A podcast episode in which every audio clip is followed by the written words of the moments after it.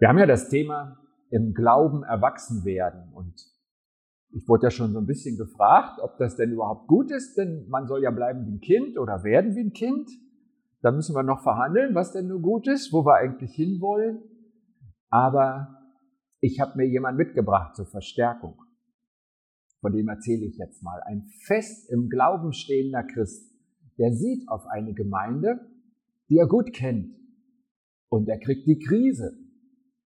Es gibt diese Gemeinde schon ein paar Jahrzehnte, aber es sind so wenig reife Christen in ihr. Manche kommen nur in die Gemeinde, weil auch ihre Eltern Christen sind oder Christen waren.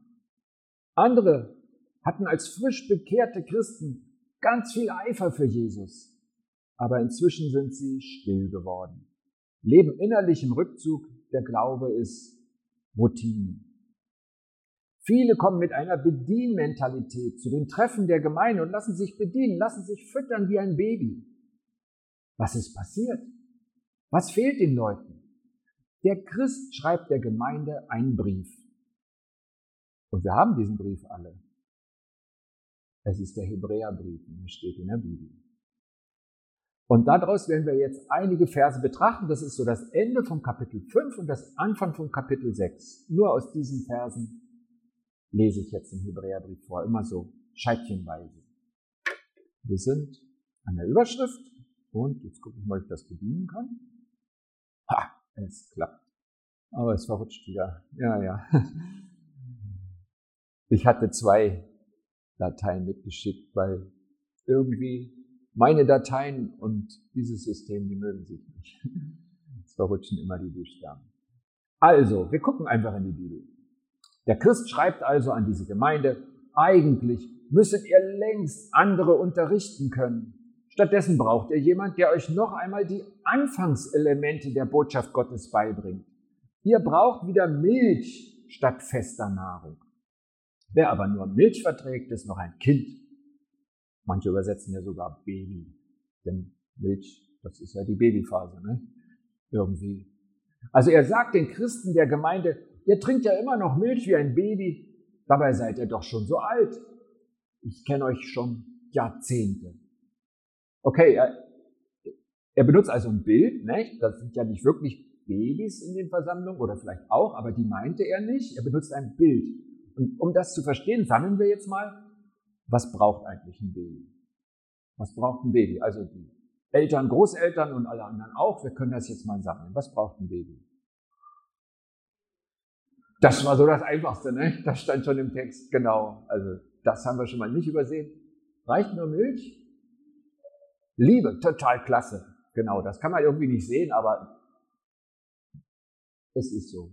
Jedes Baby braucht Liebe. Milch und Liebe, reicht das? Geborgenheit. Zuwendung. Diese Liebe hat ganz viel Formen. Ne? Wenn wir wollen, können wir jetzt 20 Begriffe finden, die stimmen alle, weil die stecken in der Liebe. Ähm, Jetzt, jetzt werde ich mal so ein bisschen unromantisch. Ja, ja, ja, ja, ja, nicht? Irgendwie, also die Milch alleine, das hat mir dann doch nicht gereicht. Genau. Ja, bisschen Luft vielleicht noch, Luft zum Atmen, ne? Viel mehr ist es, glaube ich, gar nicht. War auch nicht so schwer, oder? Also so ein Baby, das ist überschaubar und äh, es ist manchmal nicht so leicht. Ich weiß, wie angespannt meine Frau war, als das erste Kind da war, weil du machst ja Führerschein, damit du Autobahnen kannst, aber es gibt da nicht so einen, so einen Mamakurs, ne? Ja, aber Gott war gut mit uns und auch unsere sind groß geworden. Also das war einfach. Was braucht ein Baby? Aber wir sind ja hier bei einem Bild und jetzt müssen wir ja überlegen, was ist denn geistlich die Milch? Was, was meint er denn damit?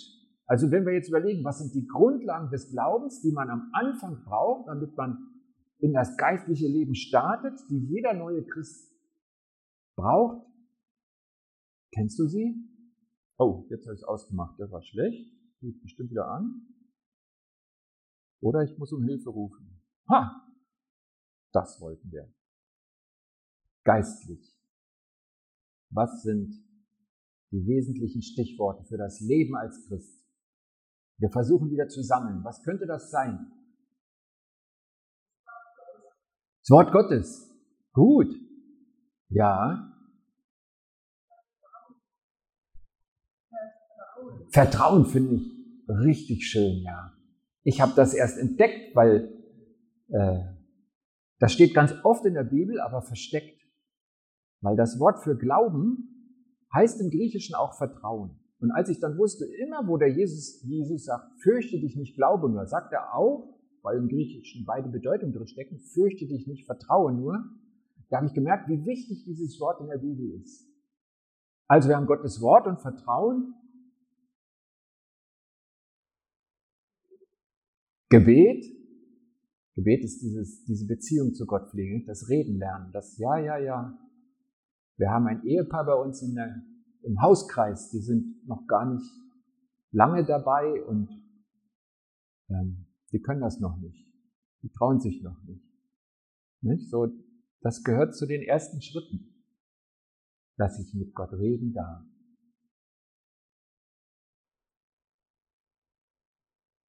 Wollen wir einfach mal unseren Freund fragen, den Hebräerbriefschreiber, was er gefunden hat? Wollen wir? Oder wollt ihr noch sammeln? Wir gucken mal nach, ja? Also jetzt muss die richtige Passtasse kriegen. Genau, das sind jetzt die Kapitel 6, die Verse 1 und 2. Deshalb wollen wir jetzt die Lektion vom Anfang unseres Lebens mit Christus hinter uns lassen und im Glauben erwachsen werden. Also schon mal für die Anhänger der Kinderfraktion, er findet das gut, wenn man erwachsen wird. Und er sagt, und jetzt wiederholt das zum Glück für uns, was diese Anfänge sind. Wir müssen euch doch nicht immer wieder erklären, wie wichtig es ist, sich von toten Werken abzuwenden, an Gott zu glauben. Ihr braucht keine weitere Unterweisung über die Bedeutung der Taufe im Unterschied zu anderen Waschungen, über die Handauflegung, die Auferstehung der Toten und das letzte Gericht mit seinem ewig gültigen Urteil. Hier finden wir Stichworte, Babynahrung für frisch geborene Christen. Ich fand die Liste einigermaßen überraschend. Wartet mal, mal's euch an. Da waren sie. Tote Werke, Glauben an Gott, Bedeutung der Taufe, Handauflegung, Auferstehung der Toten, ewiges Gericht. Er sagt, das sind die Basics, die Grundlagen des Glaubens. Und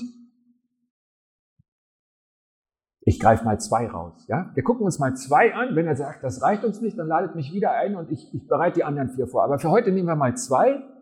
Und zwar gleich das erste. Abwenden von toten Werken.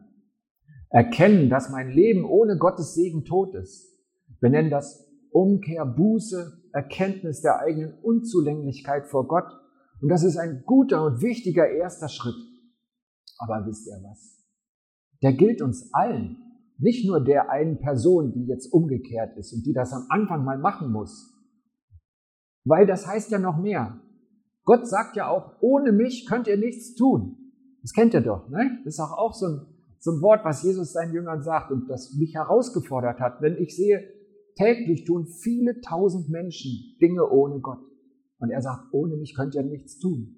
Aber was er meint ist und was die Wahrheit ist, was wir ohne Gott tun, das ist aus Gottes Sicht wertlos, tot. Das ist ein totes Werk. Und deswegen können wir uns alle fragen, wie ist denn das bei mir? Wie ist das bei dir? Tust du alle Dinge mit Gott? Vielleicht hast du ein Auto gekauft. Hast du vorher darüber mit Gott gesprochen? War er ganz mit dir oder war er nicht dabei? Oder überlegst du ins betreute Wohnen zu gehen oder umzuziehen, eine neue Wohnung zu nehmen? Oder hast du darüber vorher mit Gott gesprochen? Bist du darüber im Gespräch? Ist das ein Schritt mit Gott oder bist du ihn in Wirklichkeit ohne ihn gegangen? Oder bist du in der Gefahr und gerade dabei, diese Schritte ohne ihn zu tun?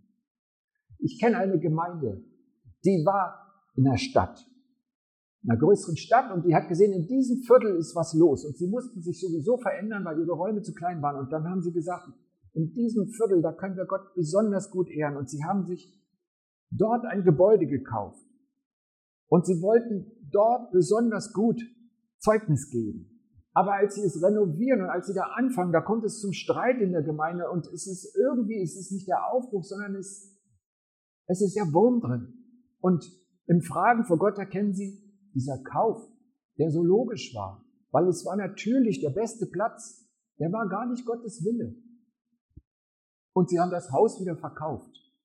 Und sie haben einiges in Enttäuschung und Verletzungen aufarbeiten müssen. Unter sich in der Gemeinde. Und man fragt sich ein bisschen, warum lässt Gott das zu? Aber einige Jahre später hat Gott sie zu einem anderen Gebäude geführt und er segnet ihren Weg und viele aus ihrem Umfeld kommen zum Glauben. War es logisch, was ich tun muss? Oder muss ich mich auch bei diesen Dingen Gott fragen? Weil das Wichtige manchmal unsichtbar ist. Ich kenne einen Pastor und der hat mir erzählt, es war vor Corona, der hat mir erzählt, ich habe mir immer so sehr ein Wohnmobil gewünscht. Die Dinger sind ja jetzt total in Mode, weil man nie weiß, ob die Hotels auf oder zu sind und dann hast du dein eigenes rollendes Hotel. Die, gehen wirklich ganz verrückt im Moment, aber das war vorher und trotzdem, das war so sein Traum und er hat genau dasselbe erlebt. Er hat gesagt, irgendwann habe ich es mir gekauft. Und dann waren ständig keine schlimmen, aber ständig kleine Reparaturen. Es hat keinen Spaß gemacht mit diesem Weg. Immer war irgendwas. Und, und ich habe erkannt, dass Gott das nicht wollte. Ich habe es verkauft, ich habe Verlust gemacht, aber weißt du was? Ich hatte wieder Frieden im Herzen. Abwenden von toten Werken, das gilt wirklich allen, die mit Gott leben, auch mir und dir. Was tue ich ohne Gott? Und für mich heißt das einfach, Jesus, ich will keine toten Werke mehr tun. Ich will es nicht mehr. Eines der Stichworte, das war gleich das erste. Und ein anderes, ich weiß nicht, ob ihr bei der Liste drüber gestolpert seid, da stand doch tatsächlich Handauflegung zwischen. Habt ihr es gelesen? Wer hat schon eine Predigt über Handauflegung gehört? Wir nehmen das tatsächlich als nächstes. Ich habe noch keine gehört, also bis auf die, die ich selber halte jetzt, aber weil ich drüber gestolpert bin. Habt ihr schon mal was drüber gehört? Hättet ihr gesagt, wir haben ja gesammelt, nicht? Wären wir auf das Stichwort gekommen? Was ist denn das? Also mich hat's total überrascht. Und ich glaube, wenn wir wissen wollen, was er da gemeint hat, das steht ja in der Bibel, ne, wir haben es gelesen, dann, dann müssen wir gucken, was die ersten Christen erlebt haben. Als in Jerusalem die erste Christenverfolgung entsteht, da flüchten ja viele Gemeindeglieder in andere Orte und Städte der Region. Auch Philippus flieht und er kommt nach Samarien und dann lesen wir in der Apostelgeschichte, Philippus ging in eine Stadt von Samarien und predigte, dass Jesus der Messias ist. Die Menge hörte Philippus mit großer Aufmerksamkeit zu. Sie nahm auch die Zeichen von Gottes Macht wahr, die durch ihn geschahen. Das wird jetzt aufgezählt. Bei vielen Besessenen hatten sie miterlebt, wie Dämonen laut schreiend ausfuhren und hatten gesehen, wie viele Gelähmte und Verkrüppelte geheilt wurden. Und es kommt so ein Satz, den finde ich so schön. Es herrschte große Freude in der Stadt. Wow. Philippus war ein vertriebenes Gemeindeglied. Er erzählt auf seiner Flucht von Jesus. Und er heilt, und hier steht wirklich zweimal viele, viele Besessene, Gelähmte und Menschen mit anderen körperlichen Gebrechen. Die fragen sich, wie macht er das? Und wenn man in der Apostelgeschichte genau hinsieht, jemand hat mal gesagt, die Apostelgeschichte ist eigentlich die Geschichte vom Wirken des Heiligen Geistes dann sieht man, er macht das, weil der lebendige Gott in seiner Vollmacht in ihm ist. Ein paar Verse nach dem, was ich vorgelesen habe, kann man nachlesen, dass auch Petrus und Johannes in die Stadt kommen und sie sehen diese neuen Christen und nach ihrer Ankunft beten beide für sie, dass Gott ihnen den Heiligen Geist geben möge, denn er war noch auf keinen von ihnen herabgekommen. Sie waren nur auf den Namen des Herrn Jesus getauft worden. Das hatte Philippus gemacht. Und nach dem Gebet legten Petrus und Johannes ihm die Hände auf und jetzt empfingen sie den Heiligen Geist. Das ist jetzt unser Stichwort. Und auch Paulus ermutigt seinen jüngeren Freund Timotheus zu einem mutigen Christsein mit den Worten im ersten Timotheusbrief, vernachlässige die geistliche Gabe nicht, die, durch, die du durch prophetische Reden empfangen hast, als die Ältesten der Gemeinde dir die Hände auflegten. Also wir sehen hier im ganz praktischen Bericht über die das Leben der ersten Christen. Durch Handauflegen empfangen die Menschen den Heiligen Geist und seine Gaben. Diese Grundlage des Glaubens ist also nicht die Geste der Handauflegung. Das heißt also nicht, hat dich schon mal jemand am Kopf gestreichelt oder auf der Schulter. Es geht nicht um die Geste, sondern es geht um Gottes Gegenwart durch seinen Geist in dir. Wo Petrus und Johannes, als sie kommen, feststellen, die haben den Heiligen Geist noch nicht und dann beten sie dafür. Es geht um die Gegenwart Gottes durch seinen Geist in dir. Und warum diese Geste? Warum braucht man da andere für?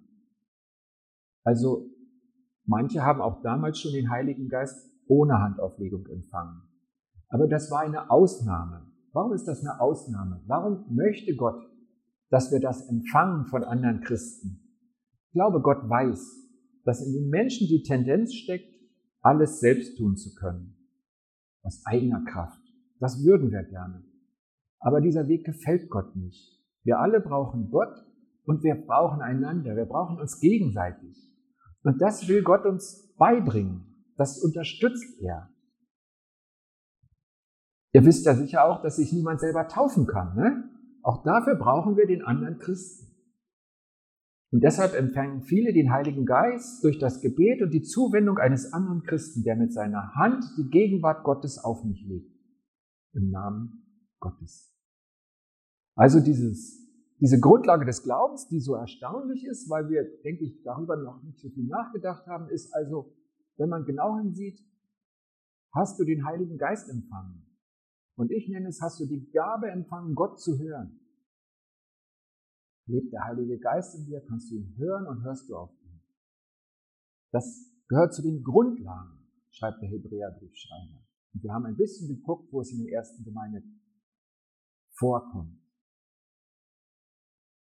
Okay. Sechs Grundlagen des Glaubens hat er geschrieben. Zwei haben wir uns angeguckt. Wollen wir sie nochmal sammeln? Kriegen wir sie zusammen?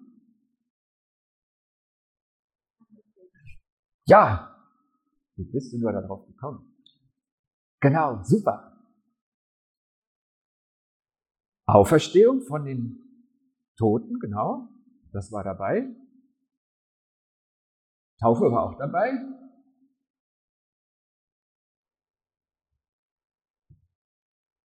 Über einen habe ich noch geredet, ne? Da war doch was. Gericht war auch dabei.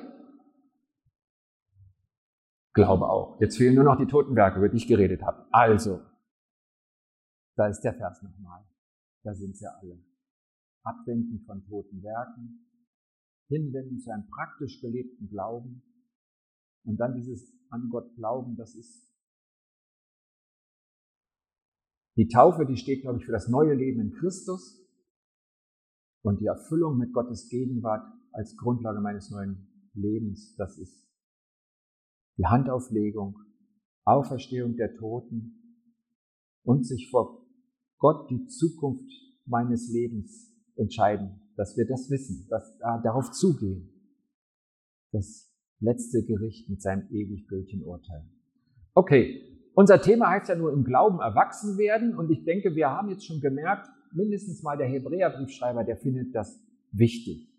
Und er ermahnt sie und sagt, bleibt doch nicht immer bei den Grundlagen, sondern werdet erwachsen. Und jetzt stelle ich uns einfach mal die Frage, das ist unser Thema, wie werde ich erwachsen? Wie komme ich denn dahin? Also sicher, also das Baby kommt dahin, indem es die Grundlagen empfängt. Kann ja noch gar nichts selber, nicht? Also es kriegt zu trinken, es kriegt die frischen Windeln, es kriegt die Liebe, die Zuneigung. Genau. Es lernt das Grundvertrauen, wie werde ich erwachsen? Ich bringe uns wieder einen Vers aus dem Hebräerbrief. Und zwar den Vers 14 von Hebräer 5. Da steht, feste Nahrung dagegen ist für Erwachsene, für reife Menschen, die durch ständigen Gebrauch geschärfte Sinne haben, um zwischen Gut und Böse zu unterscheiden. Da steht eigentlich, erwachsen ist, wer durch ständigen Gebrauch geschärfte Sinne hat, um zwischen Gut und Böse zu unterscheiden. Also der sagt, der Weg dahin, der ist doch so gelaufen, dass ihr es durch ständigen Gebrauch gelernt habt. Zwischen Gut und Böse unterscheiden. Also, äh, du bist darüber gestolpert und hast gesagt, soll man überhaupt erwachsen werden? Wir sollen doch werden wie die Kinder. Ich bin an dieser Stelle gestolpert, weil ich mich erinnert habe, die Schlange hat doch in der Versuchung gesagt, wenn ihr von dem, von der Frucht von diesem Baum esst, dann werdet ihr sein wie Gott, also Gott eigentlich nicht mehr brauchen, weil ihr selber erkennt, was gut und böse ist. Dann dachte ich so, komisch, gut und böse erkennen können, das war doch die Versuchung. Wie kann denn der Hebräerbriefschreiber jetzt schreiben, Das ist gut, das ist ein Zeichen für erwachsenes Christsein. Wie kriegen wir das zusammen? Ich glaube, das sieht man, wenn man sieht, wie er dahin kommt. Er sagt nicht, ich möchte, dass du so schlau wirst, dass du selber weißt, was gut und böse ist. Das ist die Schlange, die sagt, du brauchst Gott nicht mehr. Sondern er sagt, du bist durch ständigen Gebrauch deiner Sinne, mit denen nehme ich ja was wahr, bist du so geschult, dass du weißt, was Gott dir sagt, was gut und böse ist. Du kannst ihn immer besser hören, um Gottes Reden zu hören.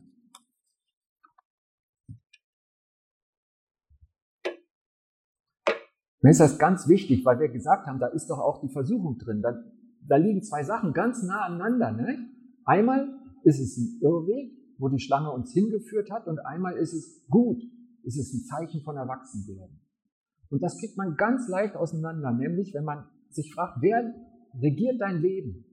Wer trifft die Entscheidung? Wenn du sagst, du glaubst an Gott, wenn du regelmäßig betest und in die Gemeinde gehst, aber Gott trifft nicht die Entscheidung in deinem Leben. Ich habe beispielhaft zwei Entscheidungen aufgezählt. Wenn das so ist, bist du kein Christ. Ich sag's nochmal, wenn du an Gott glaubst, wenn du regelmäßig betest und du besuchst die Gemeinde, aber Gott trifft nicht die Entscheidung in deinem Leben, dann bist du kein Christ. Ich glaube, das meint Jesus auch, wenn er warnt. Selbst wenn wir Jesus als Herrn anrufen und in seinem Namen Wunder tun, kann es sein, dass er uns fortweist mit der Begründung, ich kenne euch nicht. Er sagt, wir kennen uns doch gar nicht. Die ganz einfache Erklärung ist, wer wirklich dein Herr ist, der sagt dir, was du tun sollst und du hörst ihn. Ihr erinnert euch vielleicht bei diesem erstaunlichen Grundlagenstichwort Handauflegen, habe ich gesagt, das steht für den Empfang des Heiligen Geistes. Und ich habe es genannt, hast du die Gabe empfangen, Gott zu hören. Und hier sehen wir, warum das so wichtig ist. Elementar, eine Grundlage des Glaubens. Wenn ich Gottes Reden in mir nicht hören kann, dann ist es unmöglich, Gottes Willen zu tun. Nehmen wir mal das Beispiel, soll ich in ein Altenheim ziehen oder soll ich mir ein Auto kaufen? Beide Worte kommen in der Bibel nicht vor, weder Altenheim noch Auto. Und viele, viele Entscheidungen, die wir treffen müssen, die stehen nicht wörtlich in der Bibel. Deswegen ist es so wichtig, dass ich mit Gott in Verbindung leben kann. Wir hatten Gebet als Stichwort. Das ist ja der Ausdruck, dass ich mit Gott in Beziehung bin.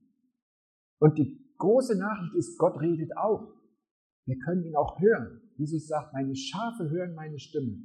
Ich sage mal ganz deutlich, mir ist als junger Christ ein ganz fataler Irrtum beigebracht worden.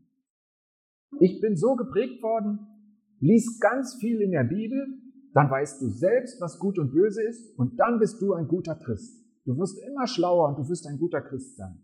Und ihr Lieben, das ist falsch. Es ist sehr gut in der Bibel zu lesen.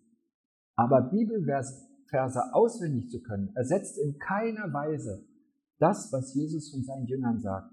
Sie folgen mir wie Schafe ihrem guten Hirten, denn sie kennen meine Stimme. Die Stimme Jesu, das ist der Heilige Geist in mir und er äußert sich auf vielerlei Weise. Und deswegen sagt ja auch der Hebräerbriefschreiber, wir sollen alle fünf Sinne schulen, um ihn zu hören. Also das ist Sehen und Hören, aber auch Tasten, Riechen und Schmecken. Und es gibt Berichte von Christen, die mit allen Sinnen schon Hinweise von Gott bekommen haben, wo Gott sie geleitet hat. Es geht hier um Beziehung, nicht um Weisheit. Wie lerne ich das? Wie lerne ich, durch ständigen Gebrauch geschulte Sinne zu haben, um Gottes Reden zu hören, der mir zeigt, was gut und böse ist? Ich gebe euch ein paar, ein paar Stichworte. Ein erster Schritt, du musst es wollen. Du musst es selber wollen, dass du diesen Gott hören kannst. Ich muss mich dafür entscheiden, das Reden Gottes zu suchen und zu lernen, die verschiedenen Stimmen zu unterscheiden. Gottes Reden vom Reden anderer Mächte, Gottes Reden von meinen Gedanken, meinen Gefühlen. Wenn ich das unterscheiden kann, dann werde ich da immer sicherer. Und das muss ich wollen. Es steht so in der Bibel, aber Gott zwingt uns nicht dazu. Zweiter Schritt. Lass dich von Gott lehren. Trete bewusst in Gottes Gegenwart und rechne damit, vertraue ihm, dass er dich lehrt. Wir haben gesagt, ein Kind braucht dieses Grundvertrauen. Aber auch Ich brauche zwischen mir und dem Vater, zwischen mir und Gott brauche ich dieses Vertrauen. Ich vertraue dir. Gott, du sagst, wenn ich zu dir komme, du stößt mich nicht zurück. Und jetzt bin ich bei dir und ich vertraue darauf, dass du mich lehrst. Dritter Schritt, du musst es üben. Ein Tipp wäre zum Beispiel, dass du Momente der Stille einplanst, denn wenn es still ist, ist es leichter, Gott zu hören. Und dass du entdeckst, dass du lernst zu entdecken, was deine Sinne wahrnehmen. Ich weiß nicht, wie es euch in der stillen Zeit geht. Am Anfang habe ich nur Bibel gelesen und gebetet. Und irgendwann hat jemand gesagt, hast du auch Raum dafür, dass Gott zu dir reden kann? Bist du auch mal still? Möchtest du ihn hören? Und dann habe ich gemerkt, wenn ich dann sage, okay, jetzt bin ich still, dann ist es gar nicht so leicht, das Karussell im, Gott, im, im Kopf anzuhalten. Und vielleicht nehme ich mit einmal wahr, aber draußen zwitschern ja Vögel. Und wenn ich so in meinem Trott bin, höre ich das nicht. Aber wenn es still wird, höre ich, oh, da gibt es ja noch Geräusche. Oder ich merke vielleicht, eigentlich zwackt mir im Ellenbogen oder im Kreuz. Und ich nehme mich selber wahr. Das sind, glaube ich, Schritte zum Stille werden. Wisst ihr, was total schön ist? Man kann Gott zugucken, wie er einen seiner Propheten schult an genau der Stelle, wenn er den Anfang von Jeremia liest, Jeremia 1. Da sagt Gott, du bist mein Prophet und dann, dann ist das okay und er sagt ja und dann sagt Gott so und jetzt, jetzt sag mir mal, was du siehst. Und dann beschreibt das der Prophet und, und, und er muss es aufsagen wie in der Schule. Gott übt das mit ihm und sagt und achte darauf, dass du das immer genau machst. Guck genau hin, was ich dir zeige. Und vielleicht hast du dann ein Bild von Busfahren oder ein Bild eines Wanderers durch die Wüste und Gott will dir dadurch was sagen. Es heißt ja in der Bibel, dass in der letzten Zeit junge Menschen Gesichter sehen. Ich glaube nicht, dass das nur auf die Jugend beschränkt ist. Also mein Tipp ist, lerne zu entdecken, deine Sinne wahrzunehmen. Und bitte Gott, dass er dir beibringt, zwischen seinem Reden und anderen Quellen zu unterscheiden. Und da gibt's Hilfen zu. So Hinweise. Ich kann dir keinen Trick sagen. Das ist zwischen dir und Gott. Aber eins steht fest, Gott wird nie seinen Worten in der Bibel widersprechen. Ich habe ja gesagt, Bibel auswendig allein, das ist nicht gut, aber ich bin nicht gegen die Bibel. Die Bibel ist total wertvoll. Er wird nie mit dem, was er dir sagt, zum Beispiel über einen Autokauf, wird er nie irgendetwas widersprechen, was er in der Bibel schon gesagt hat. Und in aller Regel ist Gottes Reden aufbauend, ermutigend. Er will nicht vernichten, sondern retten. Und wenn du Gottes Reden gehört hast, stellt sich in aller Regel Frieden ein, nicht Unruhe oder Angst. Das ist typisch für das Reden Gottes, dass es dich aufbaut. Denn Gott ist gut, Gott ist mit uns, Gott ist der Friedefürst. Willst du geistlich erwachsen werden? Dann schärfe durch ständigen Gebrauch deine Sinne, um im Hören auf Gott zwischen Gut und Böse zu unterscheiden. War der Vers 14. Vielleicht haben wir ihn noch im Ohr. Also es geht nicht um eine Technik. Denn wir wissen ja, die Grundversuchung ist, Gott nicht mehr zu brauchen. Ich habe es gelernt, jetzt bin ich selbstständig. Sondern hier heißt es ständiger Gebrauch. Immer wieder. Also immer bis ans Lebensende meine Sinne auf Gottes Reden ausrichten, zu ihm kommen, mit ihm unterwegs sein, nicht denken, jetzt brauche ich ihn nicht mehr. Ich glaube, wir haben oft eine schwammige und fade Vorstellung vom Christsein. Aber Gott sieht das ganz anders. Und jetzt am Schluss will ich nur noch ganz kurz die Stichworte nennen, die der Hebräerbriefschreiber in Kapitel 6, Vers 4 und 5 nennt, wie er Erwachsensein beschreibt. Er sagt,